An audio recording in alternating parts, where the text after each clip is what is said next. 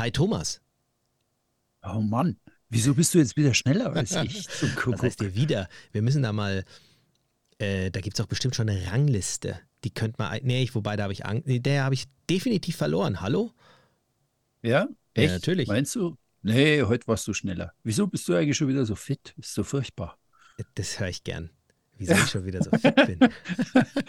also frag mich mal früh, wenn ich aus dem Bett krieche. Ich habe es gestern mit einem, äh, da habe ich in einem Baumarkt einen äh, Kollegen getroffen, der dann auf einmal zu jammern anfing und gesagt hat, ich habe früher meinen Vater nie verstanden, aber jetzt, wenn ich früh aufstehe, mir tut irgendwie das Kreuz weh. Und dann ah, habe ich mir gedacht, oh Gott, ähm, ja, wobei, ich bin, ich würde mich jetzt noch nicht als alt bezeichnen, im Gegenteil.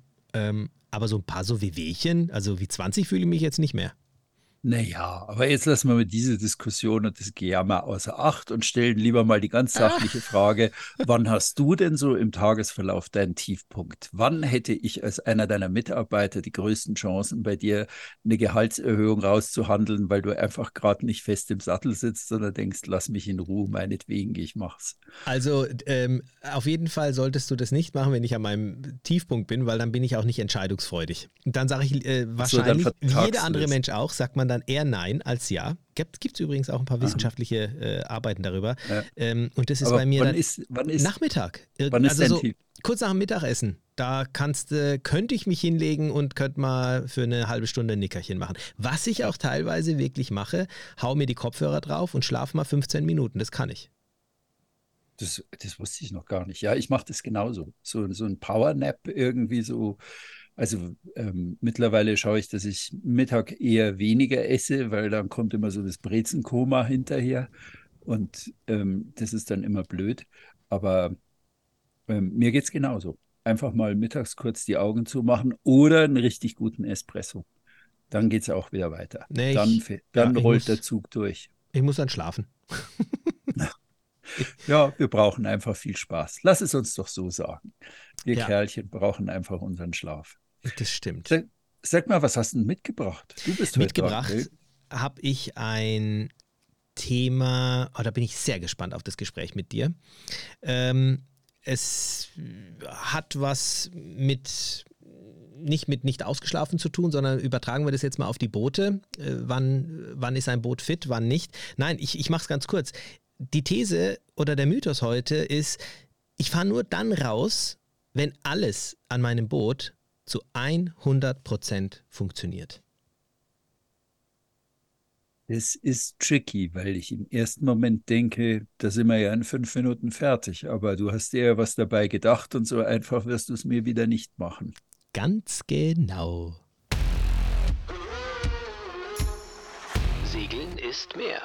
Segelmythen im Podcast von und mit Thomas Käsbohrer und Ümit Usun. Sag mal, was hast du dir denn da jetzt eigentlich gedacht dabei? Eigentlich ist doch alles klar. Ich fahre nur raus, wenn alles 100% okay ist. Also, da ist naja, doch alles glaub, gut. Ja, wobei, äh, fangen wir mal damit an. Wir wissen beide, dass es nie so ist, dass alles okay ist. Also, es ist ja irgendwas, ich meine, wir haben es ja hier mit einem Schiff zu tun und irgendwas zwickt und zwackt und irgendwas funktioniert doch nicht. Irgendwas. Sag, sei, mal, sei mal konkreter. Mm, ja, sei mal konkreter. Ähm,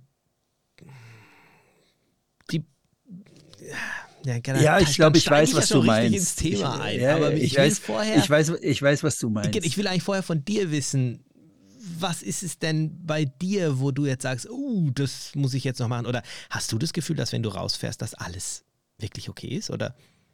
Ja, also wenn ich jetzt das Thema höre, hätte ich auf Anhieb gesagt, ja klar, ich fahre nur raus, wenn alles 100% okay ist. Aber wenn ich dann genau drüber nachdenke, dann weiß ich, ja, da war doch die Fallwinch vorn, da ist irgendwas, die rastet nicht mehr ein und da war doch, eigentlich wollte ich doch da vorne und dem, die Ankerwippe, wo meine Kette drüber läuft, die klemmt immer so ein bisschen und die wollte ich schon lange mal ausfallen, aber das ist sehr mühselig, weil ich schlecht rankomme und ungern da immer mit dem Oberkörper in meiner Ankerkiste verschwinde. Also das ist irgendwie, naja, die Liste ist lang. Also wenn ich mir jetzt mein Handy nehme und da ist meine Reparaturliste drauf, da ist schon immer einiges. Ah, schon.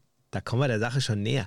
Ich äh, äh, komme vor allem deswegen auf dieses Thema, weil berechtigterweise Charterkunden und auch ich, wenn ich ein Schiff übernehme, erst einmal das Schiff checkt und es kommt in den meisten Fällen einfach zu Punkten, wo man sagt, oh hoppla, da funktioniert irgendwas nicht hundertprozentig oder da hat der letzte Chartergast vielleicht hier was kaputt gemacht oder da fehlt eine Schraube. Ähm, oder es gibt dann eben auch größere Geschichten und da stellt sich natürlich auch immer ähm, die Frage, kann ich das Schiff so übernehmen oder nicht? Gibt es da etwas, was vielleicht sogar sicherheitsrelevant ist? Weil wenn ich als Skipper dieses Schiff übernehme, dann bin ich ja auch verantwortlich dafür. Also im, im, im, Zweifel sagt irgendwann der Richter, ja, sagen Sie mal, das haben Sie doch gesehen, wieso haben Sie das Schiff überhaupt übernommen? Ja, also wenn ich jetzt mal wirklich ähm, sicherheitsrelevante ähm, ähm, Mankos jetzt hier rauspacken äh, mhm. würde. Mhm. Beispielsweise die, mhm. was weiß ich, die Maschine, die startet nur bei jedem dritten Mal und ich weiß eigentlich nicht warum und sagt, naja, wenn es äh, beim dritten Mal startet, dann, dann reicht es vielleicht. Oder, oder sie fällt aus und dann ähm, äh, bin ich mit dem nächsten Hafenmanöver und mitten im Hafenmanöver fällt die Maschine aus. Also fände ich jetzt nicht so lustig. Also was ich damit sagen will, ist mal eine Sensibilität dafür zu bekommen, was an einem Schiff ja so Kleinigkeiten sind vielleicht, ähm, und was wirklich Punkte sind, wo man sagt, hey, stopp, also wenn das nicht funktioniert, da fahre ich mhm. jetzt nicht raus. Mhm. Und woran kann man das festmachen? Mhm. mhm. Also mal, naja, wenn ich jetzt über meine Fallwünsche rede, also ja, das ist nicht gut, wenn sie defekt ist, aber ähm, ich kann zur Not das Segel hochziehen oder vieren kann ich sowieso, also drüber. Also das, das, das Fall ein bisschen vieren, je nach Bedarf und je nach Windstärke. Also es funktioniert schon, es ist so eine Einschränkung in der Bequemlichkeit. Nennen ja. wir es mal so. Es und ist mir auch wichtig, vielleicht auch jetzt für alle Zuhörer, es soll hier jetzt nicht darum gehen, dass, äh, dass ich da jetzt irgendwelche Probleme verharmlosen will. Also jetzt gerade zum Beispiel im Bereich Charter. Das hat auch nichts damit zu tun, dass man jetzt ein Schiff akzeptieren muss, welches irgendwelche Schäden hat, ähm, aber diese nicht sicherheitsrelevant sind. Das sind zwei Paar Stiefel. Ähm, es können ja zum Beispiel auch Defekte auftreten, während man selber auf dem Wasser ist. Die Frage ist, wie verhalte ich mich mhm. dann? Beispiel, ich habe ein 50-Fuß-Boot und am dritten Tag fällt mir das Bugstrahlruder aus. Laufe ich jetzt noch aus aus der Bucht, aus dem Hafen? Oder sage ich, mm, ich äh, bleib mal lieber hier, weil ohne Bugstrahlruder, das ist für mich sicherheitsrelevant? Tja, das ist so eine persönliche Einstellungssache. Das ist ein sehr guter Punkt, den du gerade. Das nennst. ist so, so, ja, ist es jetzt, ja, wenn ich Einhand segle und weiß, äh, ich bin jetzt in windigen Ecken unterwegs und muss da sicher einparken. Die nächste Woche wird es ein bisschen windiger als vorher und ich bin allein unterwegs und ich kann da jetzt, muss halt schauen, wie ich da allein zurechtkomme. Dann würde ich sagen, ja, das ist sicherheitsrelevant, dass ich da reinkomme. Wenn ich jetzt vielleicht Einsteiger bin und das mir persönlich jetzt ein Gefühl größerer Sicherheit gibt, beim Anlegen. Aber tatsächlich mein Anlegemanöver ja jetzt nicht äh, schrecklich in Gefahr bringt, sondern ich muss halt dann sagen, okay, ich laufe jetzt mit dem Hintern zuerst rein, also mit Heck zuerst an die Pier, damit es mir dann Bug nicht vertreibt oder bei solchen Dingen, dass ich halt vielleicht mein Manöver ein bisschen anle anders anlegen muss und ähm, anders planen muss und anders durchführen muss. Also dann würde ich sagen, würde ich es eigentlich in Kauf nehmen, ja wenn es, also das, aber das ist jetzt so wirklich aus der, aus der Hüfte geschossen und aus so meinem, meinem Anspruch des Alleinseglers. Ich glaube schon, dass der für so einen Skipper, der mit einer unerfahrenen Crew unterwegs ist, das kann dann schon eben, ja, der, der ist dann auch oft mehr Alleinsegler. Ja, wenn er, wenn er sagt, ich muss die Leute jetzt erst drei Tage antrainieren, bis das irgendwie richtig alles klappt. Also dann würde ich es auch wieder anders sehen. Also es hängt auch viel von der Situation ab. Wie ist es denn, ähm, wenn du, ich sag jetzt mal, feststellst, dass dein Ruderspiel hat? Du gehst auf dein Boot und du willst los und du checkst gerade so alles und gehst ans Ruder und dann hast du auf einmal so fünf Zentimeter nach Steuerbord und dann macht es klack und dann greift und dann gehst du nach links, dann geht es irgendwie wieder fünf bis zehn Zentimeter nach links, macht es wieder klack. Bist du da jemand, der dann sagt, ja, muss man mal irgendwann festziehen, Leinen los und los? Oder bist du jemand, der sagt, ah, stopp mal, muss ich mir jetzt irgendwie angucken? Hm, das schaue ich mir schon an, weil ich gerne wüsste, was die Ursache ist. Also das darf ja nicht schlimmer werden. Also wenn es jetzt die fünf Zentimeter, ja, ist nicht toll. Also gerade wenn man, wenn man segelt und du hast da so ein, so ein Spiel. Hm. Ich, ich weiß schon gerne immer, wenn irgendwas nicht ist, warum warum ist es nicht? Ja, warum hat jetzt das? Und da könnte ich mir das erklären und würde sagen, also da würde ich jetzt gar nicht groß rummachen, sondern wahrscheinlich würde ich da meinen Schraubenzieher ziehen. Und wir haben ja schon mal über Werkzeugkiste gesprochen, Richtig. der große Unterschied zwischen Eigner und, und Charterer. Und da würde ich halt erstmal im Ruderquadranten hinten schauen. Aber da sind wir jetzt auch bei der Frage, wie weit bist du denn selber bereit, eigentlich zu verstehen, wie dein Motor funktioniert oder zu verstehen, wie dein Steuer funktioniert. Da gibt es ja Menschen, die sagen, bitte, ich bezahle einen Haufen Geld, ich lasse machen, ich repariere aber nicht selber. Und ich bin halt das andere Ende der Skala. Ich sage mir halt, also, nee, ich muss das schon selber verstehen, weil im Notfall ist keiner da und dann muss ich es auch irgendwie hinkriegen oder mir selber behelfen. Und das gehört für mich auch zur Schönheit des Segelns oder einfach zum Segeln dazu, dass ich dieses Gefühl einer Selbstwirksamkeit habe, nämlich dass ich anders als im richtigen Leben immer selber irgendwas tun kann, wenn auf dem Boot irgendwas ist. Ähm, Und du hast ich, jetzt schon einen der Hauptaspekte der ja. heutigen Sendung angesprochen. Das Spannende, und ich kann es auch total vorgreifen, ist natürlich diesen, diesen Mythos zu sagen, ich fahre nur dann raus, wenn alles an meinem Boot zu 100% funktioniert. Der ist natürlich abhängig davon, dass ich überhaupt erst einmal weiß, wie es funktioniert und dass ich das überhaupt erstmal beurteilen kann. Und ähm, spannend ist, wenn, wenn man den Fehler, aus meiner Sicht Fehler macht, zu sagen, ich sehe das jetzt und augenscheinlich, es müsste ja alles passen.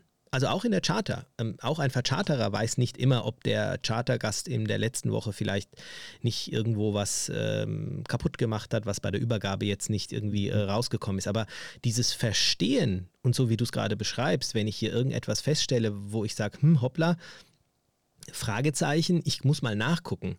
Das ist, ähm, das ist die Grundvoraussetzung dafür, dass ich überhaupt erstmal beurteilen kann, ob mein Boot zu 100 Prozent, äh, funktionstüchtig gerade ist, oder ob vielleicht kleinere Mängel vorhanden sind oder ob sicherheitsrelevante Mängel sind, einfach das beurteilen zu können, sollte man die wichtigsten Sachen einfach wissen und äh, kennen. Also es geht schon los, beispielsweise, wenn man sich die Wanden anschaut. Wenn die ein bisschen rumschlabbern, ein bisschen locker sind. Ich bin mir sicher, dass es viele gibt, die vielleicht gar nicht so drauf gucken ich weiß hm. nicht, wie hm. machst du es, was die Wanden betrifft? Ich mache mir Gedanken. ja, das, nee, das ist so. Also du guckst es, ich bin oft auf Schiffen gefahren, das heißt oft, da war halt irgendwie die Lehseite dann, die schlabberte so, ja das erzeugt ein blödes Gefühl, weil man denkt, oh, der Mast, der hängt aber jetzt wirklich immer nur an der, an der Luftseite dran. Ja, und da ist eigentlich, stimmt diese Rückspannung jetzt und wie viel schlabbert denn das da irgendwie rum? Also, das ist schon was, wo ich sagen würde, wenn es, wenn ich es ähm, unterwegs feststelle, würde ich, würde ich weiterfahren, wenn es jetzt nicht mehr als, sagen wir mal, eine Handbreit dieses Schlackern ist. Ja, wenn das jetzt da aber rumrührt irgendwie oder so fröhliche Kreise von Kopf, Kochtopfdurchmesser kreist, also auf der Lehseite des Lehwand, dann würde ich schon sagen, also da sollte man jetzt mal nachschauen, woran liegt es denn? Also es ist, ich glaube, dieses den Dingen auf den Grund gehen ist immer das Entscheidende, denn es ist ein Unterschied, wenn dieses Wand unten also richtig gekontert ist und fest ist oder ob es im Begriff ist, sich zu lösen, weil oben das Toggle gebrochen ist, also wo das im Mast verankert ist, oder weil unten halt die, die, ähm, der Splint rausgefallen ist und sich das Ding langsam rausdreht. Ja, genau. Was, was fatal wäre. Also es, ähm, beim Segeln bin ich schon so, ein Geräusch ist für mich immer ein Anlass nachzugucken, woher es kommt. Ich gebe da auch keine Hu. Ja, du gehst der Sache auf den Grund und ja. du fragst dich, inwiefern es für mich sicherheitsrelevant sein könnte, so wie du es vorher mit dem Bugstrahlruder beschrieben hast. Da gibt es nämlich auch den einen oder den anderen. Es gibt Leute, die schalten es erst gar nicht ein.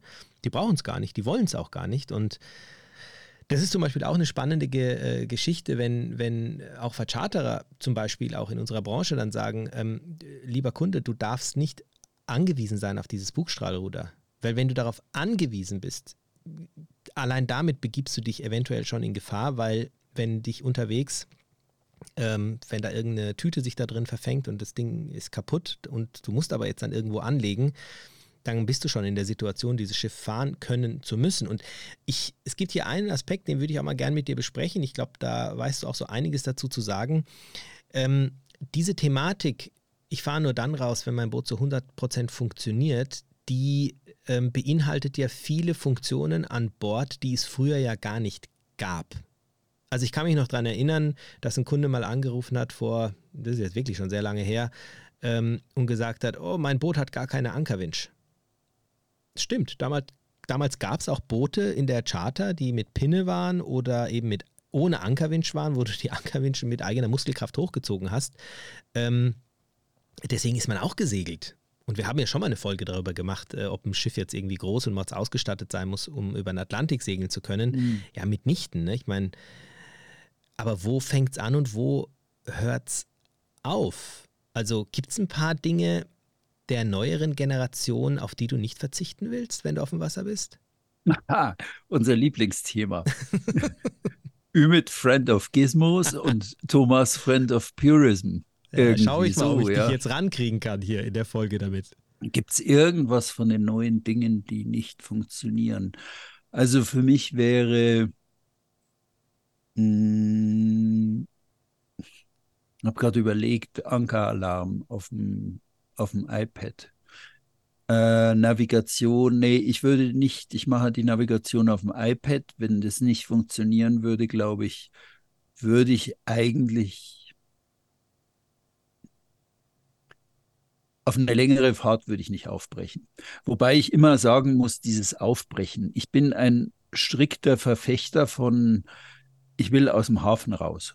Ja, es gibt da oft diese Situation, wo wo Leute auf eine Langfahrt gehen wollen und dann reparieren die und machen das noch und dann muss das jetzt noch rein und dann bauen wir noch schnell ein Bussystem da ein, das ja. alles mit allem reden kann und also da bin ich so sozialisiert, dass ich einfach so einen Fahrplan habe und sage, okay, vier Tage stecke ich jetzt ins Boot und da muss eigentlich alles gelaufen sein. Ja, dann muss das Boot aber wirklich, dann will ich raus. Ja, und also wenn dann irgendwas ist, wo ich dann sage, ja, das ist aber jetzt nicht optimal, aber das funktioniert so und das wird mich nicht im Stich lassen, dann gehe ich auch raus. Also iPad fällt dir am Tag, bevor du aufbrechen willst, ins Wasser, ist kaputt oder ist geklaut, kaufst du dir ein neues, ja oder nein?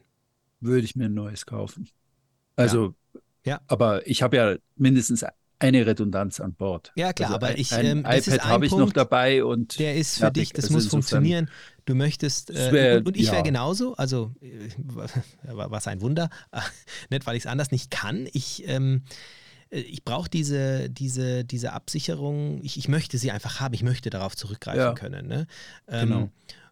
Wobei jetzt zum Beispiel, es gibt, ja, es gibt ja auch so kleine, also Ankerwinch wenn die Ankerwinch jetzt ähm, hakt oder die Kette rutscht durch die Nuss. Das ist ja auch so, ich weiß nicht, äh, hattest du das Problem mal, dass zum Beispiel beim Ankern deine Kette durch die Nuss äh, mhm. gerutscht ist und du wirklich Probleme hattest, ähm, zu steuern, wie viel Ankerkette du draußen hast, weil sie manchmal rausrutscht, ähm, rauscht.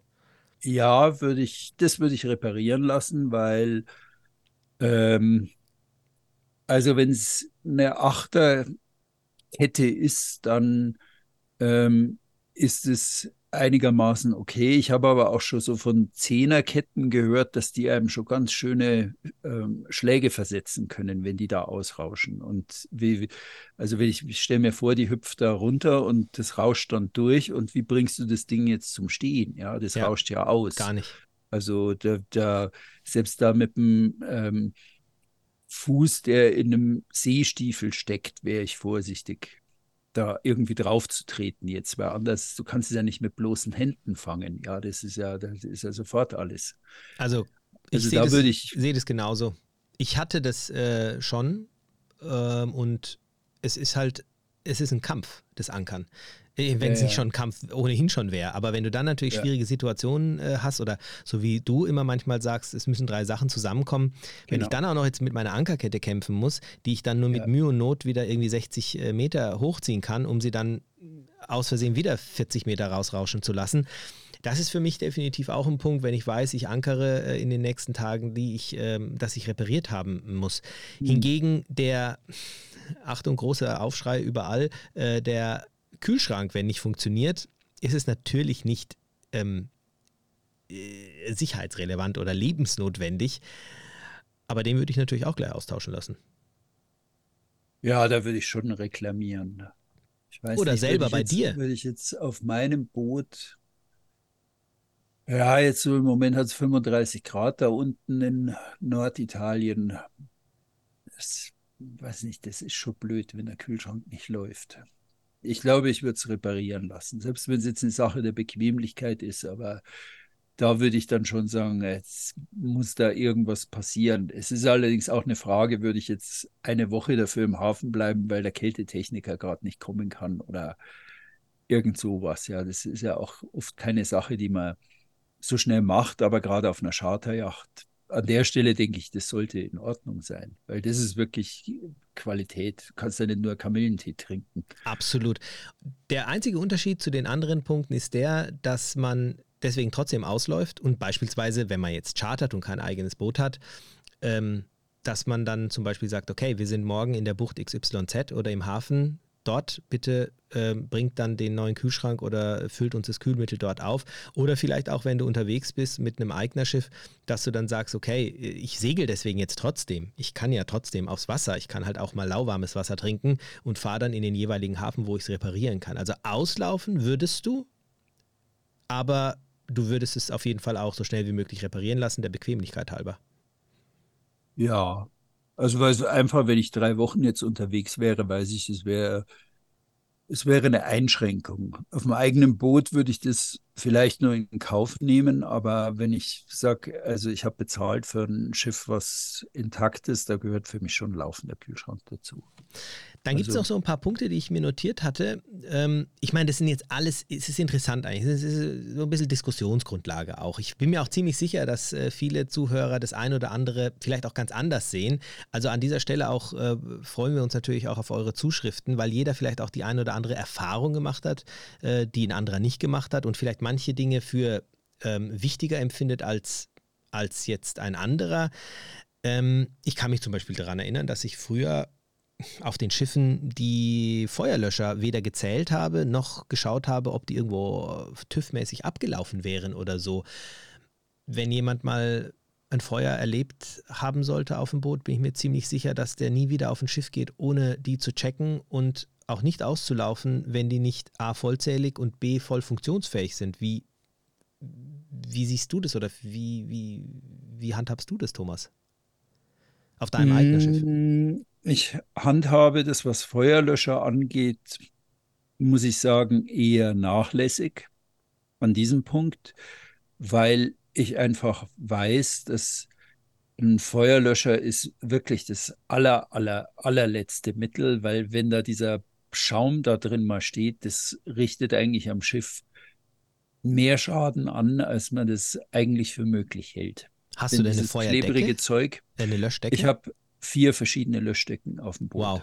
Einerseits, ja, und zwar an allen relevanten Punkten. Ich habe eine neben dem Herd, also eine Löschdecke, die wiegt ja auch nichts. Ja, die wiegt so 400 Gramm.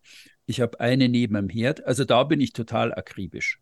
Und da schaue ich auch jedes Mal, wenn ich aufs Boot gehe, dass ich mich überzeuge, okay, wo waren jetzt die Punkte nochmal, wo ich die Dinger versteckt habe? Weil irgendwo will ich die ja auch nicht so offen haben, sondern die laufen halt unter einer Leiste, unter dem Küchenschrank. Und das schaue ich mir wirklich immer an oder bringe das auch meinen Mitseglerinnen bei. Okay, hier ist der Herd und 30 Zentimeter schräg rechts davon ist die Feuerlöschdecke und da ziehst du jetzt einfach an diesen beiden Ärmchen an den schwarzen und dann ziehst du die da drüber. Du hast jetzt gerade, ja. Und da, da ist die für den Motor. Und da ist die bei den Leckstopfen ist noch eine. Und da ist noch eine irgendwie auf dem Schuhschrank, wenn irgendwo im Boot, im Salon jetzt selber was ist. Also da bin ich kiebig, ja. Ja, wobei du, ähm, du gehst an die Sache natürlich sehr strukturiert ran, indem du einfach von der Ursache her rangehst. Nicht von den Lösungen, die angeboten werden, sondern du sagst, okay, was, wenn es Feuer gibt?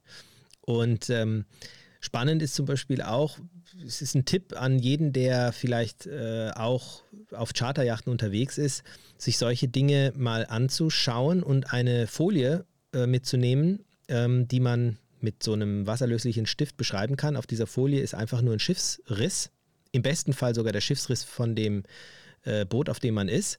Und ähm, man zeichnet beispielsweise mit roten Kreuzen äh, ein, wo Feuerlöscher sind. Und was auch interessant ist, äh, die ganzen Seeventile einzuzeichnen, dass wenn man und, und das dann unten hinzukleben, dass jeder in der Crew weiß, wo ist denn eigentlich was. Ähm, aber das jetzt nur so am Rande. Da geht es jetzt nicht darum, ob das jetzt funktioniert oder nicht, aber ganz einfach, ähm, dass man hier das Thema von der von der also, also dass man die Ursache quasi mit einer jeweiligen Geschichte bekämpft, so wie du es jetzt mit der Löschdecke machst und nicht mit dem, mit dem Feuerlöscher. Also sprich, das ist auf jeden Fall etwas, was funktionieren muss. Sicherheit, ähm, falls es mal brennt, aber nicht zwingend mit dem Feuerlöscher, sagst du. Ja, oder also auch mit Wolldecken mir klar machen. Weil ich versuche mir immer vorzustellen, ich bin ja immer wieder und kann es auch nicht oft genug wiederholen, ähm, beim Segeln sich Dinge visualisieren.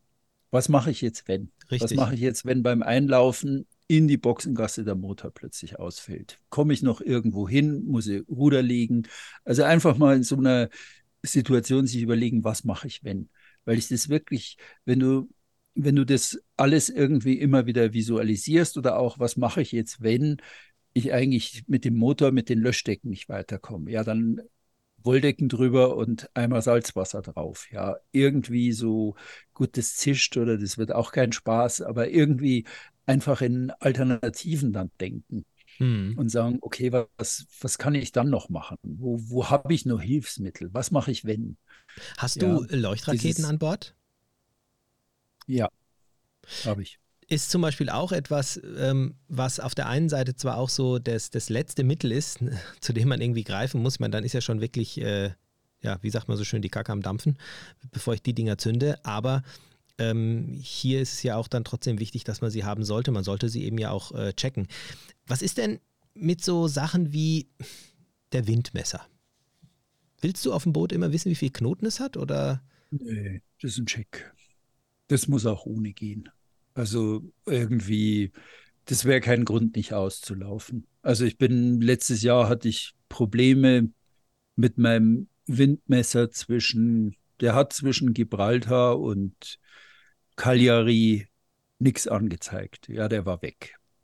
Und ähm, ich kam irgendwie nicht drauf und habe dann immer auf so langen Überfahrten dran rumgeschraubt und habe dann irgendwie beschlossen, wenn ich jetzt irgendwo bin, dann schraube ich das Ding raus und gebe es einfach mal zum Durchmessen. Und das war dann auch der Bringer, weil der mir gesagt hat, das Ding läuft einwandfrei. Schöne Größe, 20 Euro. Statt für 700 Euro ein Tic-Tac oder wie die Dinger ja, heißen, ja. zu kaufen. Ja, nicht schlecht. Ähm, und ähm, ich habe dann gemerkt, es waren einfach zwei kleine Drähte, die da irgendwie Mist machten. Irgendwie also, unterwegs. Aber äh, da, wie gesagt, ich bin von Gibraltar, offene Strecken, also gerade Menorca, Sardinien war kein Spaß und es geht auch ohne. Das weißt schon, wenn es 30 Knoten hat. das stimmt. ähm, wobei da zum Beispiel auch äh, spannend ist, bei einem Katamaran ist es viel schwieriger, ohne Windmesser zu segeln, als bei einem Monohull, weil ah. du bei einem Monohull natürlich ein ganz anderes Gefühl für den Wind entwickeln kannst, weil dein Boot entsprechend durch seine äh, Kränkung auch reagiert und du einfach, ich, ich meine, natürlich kannst du aufgrund der Wasseroberfläche, Schaumkronen etc. schon sehr viel ähm, spüren, aber du kennst das Spiel ja, wenn ich ähm, hart am Wind fahre, dann empfinde ich den Wind ja ganz anders, als wenn ich Raumenwind habe. Ist uns allen ja auch klar, ist auch eine gewisse Erfahrungssache. Aber bei einem Cut ist es wirklich so, dass, ähm, dass es sogar Tabellen gibt, dass bei so und so viel Knoten äh, man in dem einen oder anderen Ref sein sollte, weil die teilweise ja auch so konzipiert sind, die kippen ja nicht. Also da bricht vorher der Mast. Mhm. Oder es, es äh, mhm. zerpflückt dir einfach deine ganze Takelage da oben. Insofern, Echt, da gehst du nach, nach Windmesser, nicht nach, nach Gefühl. Also, ja. Also, dass du äh, jetzt wirklich sagst, mhm. also das ist jetzt irgendwie das fühlt sich jetzt nicht gut an, das Boot ist zu schnell, also der Winddruck ist zu groß. Oder ja, du spürst eben diesen ja. Winddruck nicht so gut wie beim Segeln. Du hast, du schießt auch nicht irgendwie äh, in den Wind, wenn da zu, mhm. also es ist nicht zu vergleichen mit einem Monohull. Aber spannend eben auch, weil, mhm. weil auch hier wiederum die Relevanz dieser, äh, dieser Funktion an, an Bord einfach nochmal sich äh, unterscheidet. Sogar jetzt in dem Fall von, äh, von Boot zu Boot. Hingegen jetzt der Tiefenmesser ist ja. Ah, absolut sicherheitsrelevant. Keinen Meter ohne. Aha. Ja, weil, also, selbst in Kroatien, wo gut betont ist, nee. Also und machst du es da nicht so, dass du eher übers iPad fährst oder guckst du, ich meine, wenn, wenn da null steht, ist ja null, dann ist eh vorbei. Nee. Nee, Tiefenmesser ist, würde ich, würde ich nichts machen. Also wenn er unterwegs ausfällt, habe ich mir immer überlegt, ich muss halt dann so wie ähm, Master und Commander irgendwie Handlot, Sand- und Muschelschalen, ja, ja irgendwie so. Also das. Also spannend. Ich, ja, aber ich würde, also ohne Tiefenmesser, weil dann hast du nur eine Redundanz oder hast dein, dein iPad oder dein, ja, es geht schon, aber irgendwie, nee. Wir sind so darauf fixiert. Ich erzähle dir mal ein Beispiel von einem, ähm, von einem Flotteninhaber in den, äh, in den Schären. Mhm. Und ein Kunde war mal dort und hat gesagt, äh, stopp mal, ich bin hier in den Scheren und euer Tiefenmesser funktioniert nicht. Und dann sagt er, ich meine, das ist jetzt auch nicht so die, die feine, sozial kompetente Art, sagt er, wieso denn? Den brauchst du hier doch eh nicht. Und dann hat er der hat natürlich 100 Fragezeichen im Kopf gehabt und gesagt, hallo, ich bin hier in den Scheren, hier gibt es so viel Untiefen, ähm, ich brauche doch hier ein Tiefenmesser. Und ich habe den mal auf der Messe gesprochen, habe gesagt, ne, Mensch, äh, ich kann mich noch daran erinnern, Fall XY, sagt er, Ümit, das Problem ist bei uns, bei uns, in unserem Revier, also wir reden jetzt hier von den Scheren, mhm. ähm, du hast von 0 auf 100, beziehungsweise umgekehrt. Also wenn dein Tiefen, der, es ist nicht so wie in Kroatien oder so, dass es langsam weniger wird, sondern der Tiefenmesser, der zeigt dir alles im grünen Bereich ein und auf einen Schlag sitzt du auf. Und wenn du dich nicht mhm. daran gewöhnst, in die Karte zu schauen, wenn du dich nicht daran gewöhnst, über, ob das jetzt Navionics ist oder, oder dein Kartenplot auf dem Boot, ähm, dir, das, dir das wirklich ähm, zu visualisieren, wo du dich gerade befindest, dann bringt dir der Tiefenmesser tatsächlich gar nichts. Weil hm. solange du in der ja, Fahrrinne bist, bist du drin und ansonsten ähm, bist du darauf angewiesen, in die, nach vorne zu schauen, aber nicht direkt unter dich. Also auch spannend, weil das offensichtlich auch so ein bisschen eine Reviergeschichte ist, weil wenn ich jetzt in die Karibik gehe, wo das sehr seicht, also sehr langsam ansteigt, das Wasser, dann kann ich natürlich anhand des Tiefenmessers perfekt mir den Ankerplatz raussuchen ähm, aber das hätte ich jetzt zum Beispiel in den Scheren überhaupt nicht. Also nochmal, Kroatien hatten wir ja schon ein paar Mal. Kroatien ist vorbildlich betont und befeuert. Ähm, da ist mir tatsächlich noch nichts untergekommen, also keine Untiefe, die jetzt nicht irgendwo markiert gewesen wäre. Da müsst ihr schon lange überlegen. Anders Griechenland, anders Sizilien. Da rummst du einfach irgendwo mal drauf. Aber ja, weil ja. da da Aber bringt uns da der Tiefenmesser was?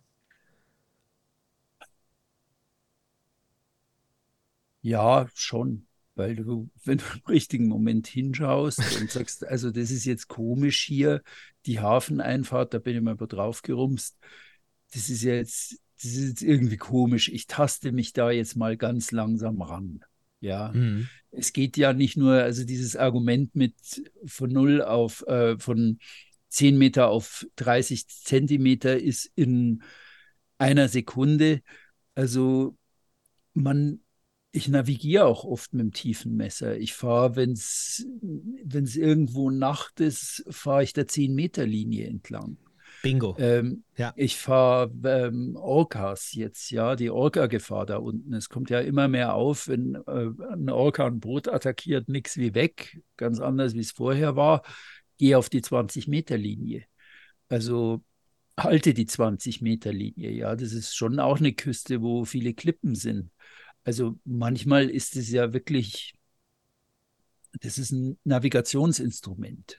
Also vor allem in der Nacht ja. oder äh, am Ankerplatz. Genau, und das ähm, sind nämlich auch die Punkte, die ich jetzt für mich so rausnotiert habe.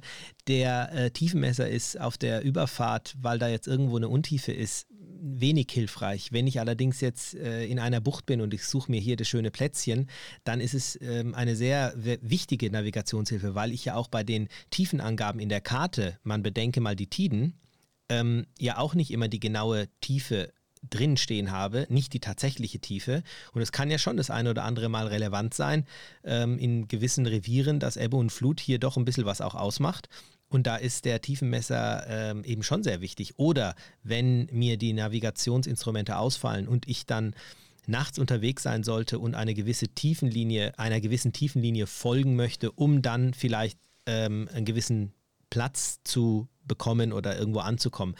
Also es ist spannend, wofür dieses Gerät sonst noch so da sein kann. Ja, aber es kann ich wirklich guten Gewissens sagen, ein Landfall in Kroatien, einen Hafen, den ich nicht kenne, wenn ich da um Mitternacht reinfahre, ähm, so weit wie geht, 10 Meter Linie folgen. Ja. ja also ich gucke auch immer drauf, ähm, in jedem Hafen, in jeder Bucht und äh, check das irgendwie doppelt mit meiner Anzeige auf dem Plotter, dass ich sage, okay, jetzt müsste eigentlich da vorne, äh, müsste es nochmal genau. zwei Meter runter und das beruhigt mich einfach zu wissen, okay, es ist wirklich so und genau. dann, dann ist das ganz, äh, ganz gut.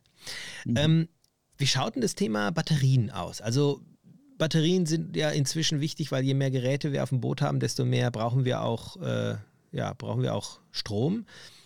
Und Batterien sind ja leider Gottes bei uns in der Branche immer noch zu einem großen Teil, ja, jetzt nicht die modernen Batterien, sprich bei 50 Prozent, wenn du die mal aufgebraucht hast, dann ist es schon nahe tiefenentladend, wenn du über 50 Prozent gehst und man muss immer auf die Batterie schauen. Ähm, eine Batterie, die nicht mehr so 100 Prozent in Schuss ist, ist es für dich etwas, wo du sagst, boah, nee, gehört sofort ausgetauscht oder sagst du, nee, dann haushalte ich halt noch ein bisschen?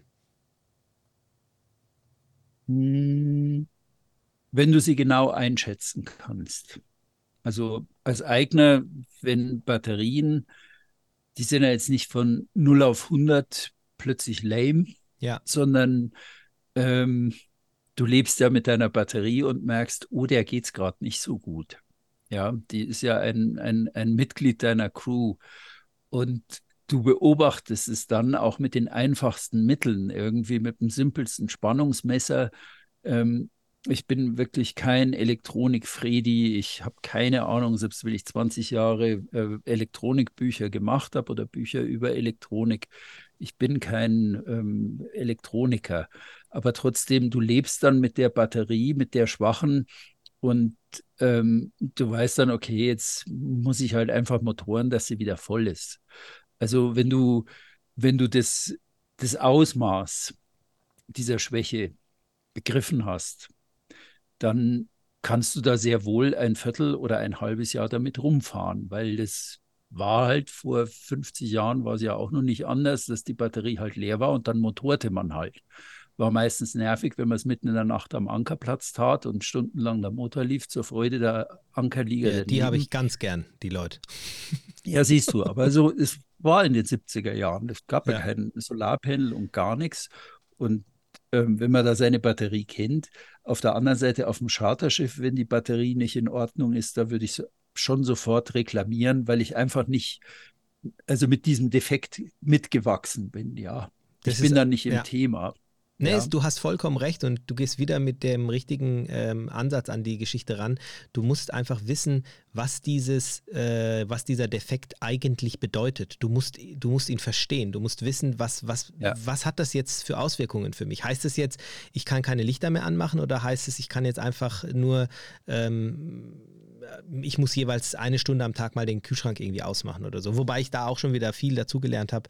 Ähm, ich habe mich mit einem Techniker unterhalten vor, vor einer Woche erst, der gesagt hat, dass das Ausschalten des Kühlschranks eher sogar negativ ist, weil wenn du ihn einschaltest, dann zieht er in dem Moment am meisten Strom. Meistens wird es dann am nächsten Morgen gemacht, wenn die Batterie aber ohnehin schon recht durch ist. Und wenn dann noch komplett äh, auf die Batterie zugegriffen wird, ist es sogar schlechter, als wenn man den äh, mhm. Kühlschrank ähm, äh, laufen lässt. Aber anderes Thema, aber spannend. Ähm, und ich habe eine Geschichte auch von, von, auch von diesem Menschen gelernt, der, und das passt auch sehr, sehr gut in das jetzige Thema rein und tut es alles so ein bisschen, ja, vielleicht so einen kleinen Kreis um diese, um diese Thematik schließen. Er sagt, jedes Schiff ist auch anders. Du musst als guter Segler, Schiffsführer erst einmal verstehen, zu was dein Schiff, äh, für was dein Schiff abhaben kann. Du kannst nicht sagen, ah, bei 35 Knoten gehe ich raus oder gehe ich nicht raus. Du solltest dein Schiff musst du richtig mhm. einschätzen können. Ist mein Schiff dazu in der Lage, bei diesen Bedingungen rauszufahren? Er hat gesagt, sie haben, also es war auch ein Base Manager, sie hatten auch Schäden an Booten, wo Kunden gesagt haben, du, ich bin bei solchen Bedingungen schon mal rausgefahren, das war alles in Ordnung, äh, euer Schiff ist nicht, kann, kann das nicht ab. Mhm. Ja, sagt er, aber das musst du als Schiffsführer beurteilen können. Bist du auch der Meinung, dass du das Schiff erstmal so kennen solltest, um zu, ähm, um zu definieren, was kann mein Schiff eigentlich? Ja, aber. Okay. Also das Eigner ja, weil du, du wächst ja langsam rein in die Sache. Auf der anderen Seite gibt es immer wieder die Fälle, das weiß ich von Seehilb, vom Wolfgang Dauser, dass äh, die sagen, sie können genau nach dem Wetter sagen, wann welche Schäden entstehen. Hm. Also beispielsweise, wir haben eine Schönwetterperiode in Kroatien, drei Wochen. Er sagt, ich kann die Uhr danach stellen, bis die ersten anrufen, Hilfe, ich bin hier in der Bucht und es geht nichts mehr. Die Batterie ist leer.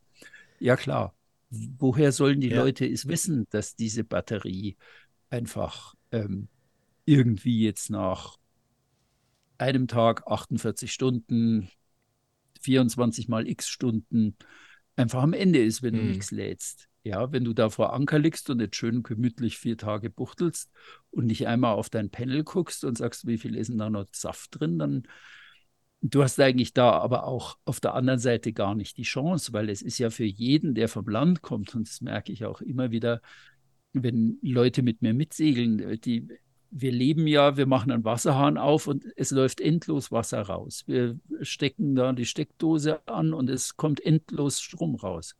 Und jetzt sollst du plötzlich umschalten innerhalb kürzester Zeit und sagen, hier ist leider alles limitiert, ja. Und wenn du den Wasserhahn laufen lässt und so unter dem fließenden Wasser abspülst wieder heim, dann ist da ganz schnell Schicht. Und wenn du einfach die ganze Zeit deine äh, in einer Crew von sieben Leuten deine neuen iPads da hinhängst und die, die iPhones und was weiß ich und dann das Radio laufen lässt und dann 15 Mal geduscht wird, der Kühlschrank läuft durch, weil es ja heiß ist und warm ist und dann ist halt irgendwo Schicht. Also man muss da schon irgendwie halt sehen, okay, man geht da auf ein Schiff, das man nicht kennt und da musst du schon ziemlich in der Bootstechnik drin sein, um dir von der ersten Minute anzugewöhnen, das Panel hier, das ist mit dem ähm, Ampermeter und mit dem Voltmeter, das ist nicht nur Deko. Genau. Ja, sondern ja. das, musst du vom ersten Moment, wenn du aufs Schiff gehst, drehe nach rechts, geh zum Kartentisch, schau mal, wie die Batterie geladen ist. Aber es ist ganz wertvoll, was du gerade sagst. Und ich denke, das ist auch ein, ähm, eine wichtige Message vielleicht auch äh, für jeden von uns, weil es gibt also zumindest auch bei mir, einige Dinge, da kenne ich mich nicht so gut aus, andere Dinge, da kenne ich mich vielleicht äh, aus. Meistens ist es so, weil es eben mal die Situation erfordert hat und vielleicht irgendwas kaputt gegangen ist und man hat sich dann damit auseinandergesetzt, dass man dann irgendwann tatsächlich auch mal anfängt, ähm, auch bei einem Wochenturn mal nach dem Öl zu schauen, in die Bilge zu gucken, dass man die Batterien checkt und je mehr ich mich natürlich dann auskenne, desto schneller kann ich auch beurteilen, auch bei einem neuen Schiff, ähm, was dieses Schiff kann, auch wenn ich mir die Besegelung anschaue. Wenn ich natürlich ein Schiff habe, wo die Segel schon ein paar Saisons drauf waren und recht lapprig sind und recht spröde sind, ähm, dann überlege ich mir vielleicht, ob ich bei bestimmten Windverhältnissen ähm, dann rausfahre oder nicht und äh, gucke nicht in, vergleiche das jetzt nicht mit dem letzten Schiff, was irgendwie Kohlefasersegel hatte und irgendwie zum Racen äh, war. Also es gibt hier einfach Unterschiede.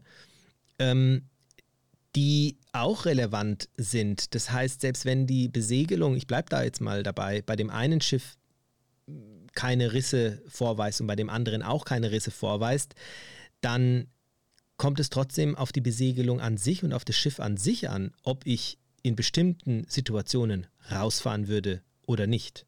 Obwohl die Segel bei beiden Schiffen zu 100 Prozent jetzt mal vom Prinzip her intakt sind. Aber das eine Schiff ist vielleicht ähm, fähig, diese Situation oder diese Verhältnisse abzusegeln und das andere nicht.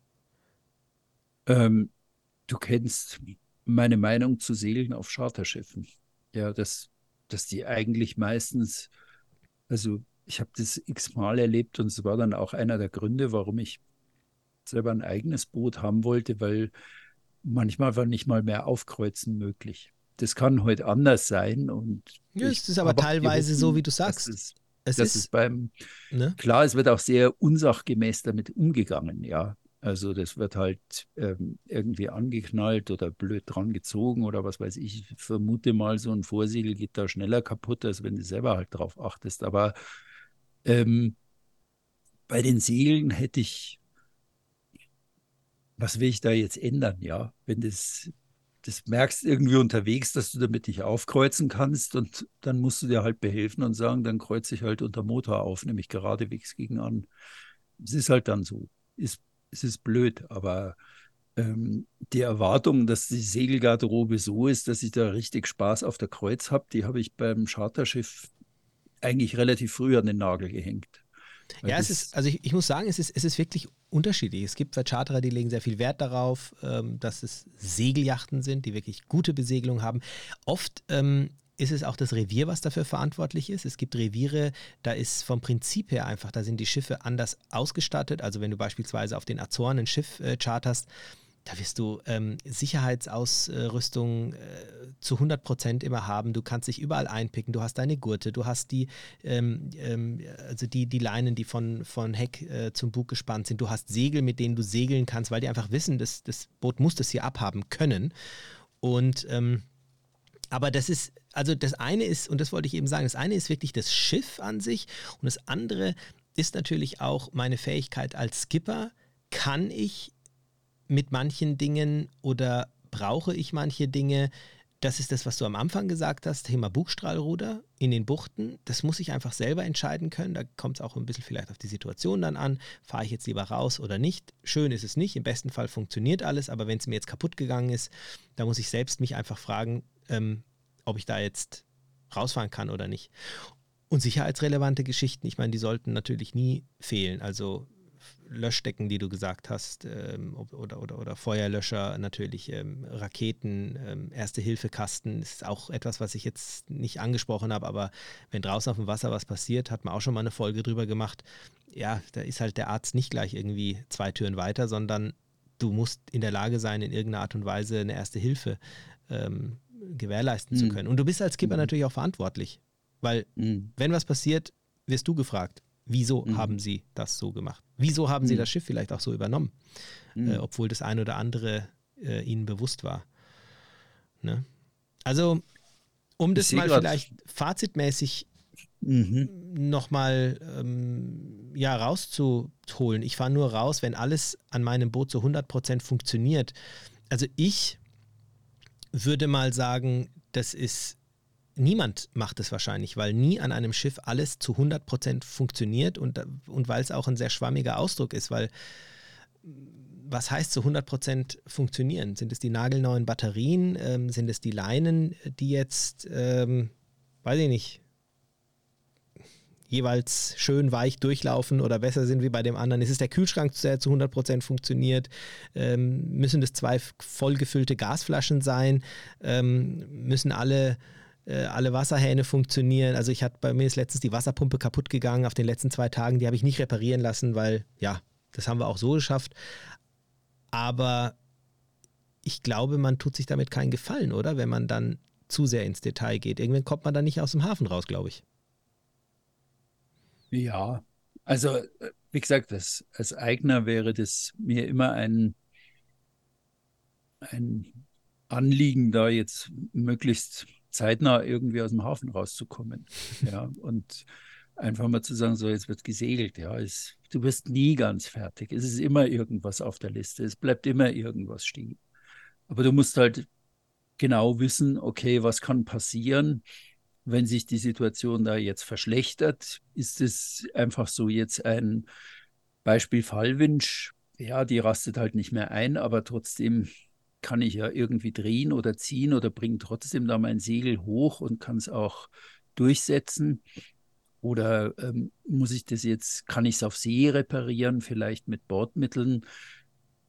Zwei Dinge sind mir da wichtig. Das eine ist, es gibt keine Sache, ich wiederhole, keine, die ich im Leben begonnen habe, die so ist wie Segeln, dass du nämlich das meiste lernst aus den Fehlern, die du machst. Und es gibt keine Sache, ähm, bei der du nicht annähernd immer wieder selber irgendwas machen kannst etwas reparieren kannst, dir selber helfen kannst, dir weiterhelfen kannst. Also der, der Spruch, man kann immer was machen, der, das, das ist eine der schönen Seiten dieses Segelns, dass du eigentlich immer irgendwo irgendwas probieren kannst oder irgendwas versuchen kannst, es zu reparieren. Und ich habe auch auf meinen Charterschiffen, selbst wenn es Blödsinn war, habe ich mit wenig Werkzeug es auch dann irgendwie hingekriegt, irgendwas zu reparieren, weil ich dann auch den Ehrgeiz habe, es hinzukriegen, ja. Dass ja. es in Ordnung ist, dass ich mir selber helfen kann. Diese Meinung, sich selber immer helfen zu müssen, die hat nicht jeder und die muss auch nicht jeder haben. Ja, da nee, das ist richtig, es, aber. Es ist genauso berechtigt zu sagen, sorry, also wenn da was hin ist, fasse ich es nicht an, weil dann falle ich aus der Gewährleistung und das ist ich meine, in der Charter, exakt. Klar, in der Charter solltest du in erster Linie den, äh, den Vercharterer kontaktieren ähm, und dann genau. kann man immer noch das eine oder andere machen. Aber mir hat mit am besten in der heutigen Folge ähm, gefallen, dass wir immer wieder auf den Punkt gekommen sind, dass man einfach Bescheid wissen sollte, dass man sich einen Überblick machen muss, muss ich schon sagen, weil du musst diese 100 Prozent, von denen wir hier im Mythos sprechen, erstmal definieren können. Das heißt, wenn du einfach davon ausgehst, dass ein Schiff, was da steht, zu 100 Prozent funktioniert, dann ist es schwierig. Wenn du keinerlei Ahnung hast von einem Motor, wirklich keine Ahnung hast auf dem Motor, dann ist das an sich schon, dann bist du derjenige, der an Bord nicht funktioniert. Also um es jetzt mal grob zu sagen, ja. Also wenn ich sage, ich fahre nur raus, wenn alles an äh, Bord zu 100 Prozent funktioniert, dann bist du eigentlich der Erste, der funktionieren muss. Das heißt, du solltest dir einen Überblick machen, du solltest, äh, du solltest verstehen, dass die wichtigsten Sachen, ähm, was die wichtigsten Sachen sind, die Wanden checken, die, die Splinte checken, Maschine an, ausmachen, die Segel mal checken, um dich einfach wohlzufühlen. Und dann ähm, kann man ja abwägen. Und wie du schon gesagt hast, eventuell sind dann manche Dinge sogar in Ordnung oder können erst nach zwei, drei Tagen repariert werden und manche andere Dinge müssen sofort behoben werden. Ich glaube, so einfach ist der Mythos nicht zu beantworten, aber ähm, wenn man die richtige Einstellung hat, dann, ähm, dann ist es eben eine, eine schwammige Antwort vielleicht oder eine vielfältige Antwort. Hm. Hm. Es ist eine verständliche Antwort, aber ja, wie gesagt, das ist dann zeitaufwendig oder nervig oder ja. Ja, also, du musst beurteilen können einfach. Aber damit, genau. also Dingen das ist zumindest mein Fazit. Haben, den, den, den Willen haben, den Dingen auf den Grund zu gehen und ja. sich da ja. irgendwie eine Meinung zu bilden. Also den, du kamst mir übrigens heute mit der Folge zuvor. Ich hatte nämlich irgendwie für mich selber notiert, Motor muss ich doch nicht wissen, wie der funktioniert. Ja, Ach, das schön. ist die war, zielt aber in genau die gleiche Richtung. Also, weil das kann man auch kontrovers diskutieren. Ich könnte es mir nie vorstellen. Also, es gehört einfach dazu. Also, ich weiß nicht, dass man auch als, ähm, also auch wenn ich auf Charter bin, ähm, dann gucke ich einmal am Tag den, in die Motorbilge, ob da irgendwas rausläuft, ob da Kühlwasser steht, ob da irgendwas rumseicht und messe einmal am Tag einen Ölstand und gucke mir das Öl an am Messstab, ob das in Ordnung ist. Das mögen manche als Paranoia halten, aber ähm, gehört für mich dazu, genauso wie beim aufs Boot kommen, halt aufs Panel gucken, wie ist die Batterie beieinander. Fühlt sie sich wohl oder geht sie nicht so gut gerade? Ja, also, also jeden Tag in die, äh, mir den, den, Motor so checken wie du, finde ich gut, mache ich persönlich nicht, aber das wäre mit Sicherheit auch eine interessante Folge gewesen, die, denke ich mal, äh, sehr, ja, eng auch an dem äh, sich äh, orientiert hätte, so wie wir heute gesprochen haben. Also ja, bin mal gespannt, auch was ihr da draußen so denkt und was ist für euch denn so sehr relevant und vielleicht auch nicht relevant. Ähm, könnt ihr uns gerne schreiben. Freuen uns darüber, einfach auch mal um zu hören, wie ihr das so, wie ihr das so seht. Und gerne könnt ihr natürlich auch mit ein paar neuen Mythen um die Ecke kommen. Und uns natürlich auch kritisieren, ob positiv oder negativ. Ähm, ja, ist jede Kritik äh, willkommen. Und ja, das ist eigentlich soweit von mir, lieber Thomas. Nächste Woche bist du wieder dran. Nächste Woche bin ich wieder dran, genau. Liebe Männer, das war heute ein Thema für euch, würde ich jetzt mal ganz genderunkorrekt sagen, weil ähm, Ja, strengt euch mal an. Guckt auf Strompendel und guckt in die Motorbilge einmal am Tag, ja. Und schreibt uns, was ihr drüber denkt. Sehr okay. Cool. Frauen dürfen auch in die Motorbilge gucken. So ist es nicht. Und auch auf Strompendel. Ja. Okay. In diesem Macht's Sinne. gut. Vielen Dank euch Bis allen. Bald. Und dir, lieber Thomas. Bis dann. Ciao, ciao. Tschüss. Tschüss, Ümit. Ciao.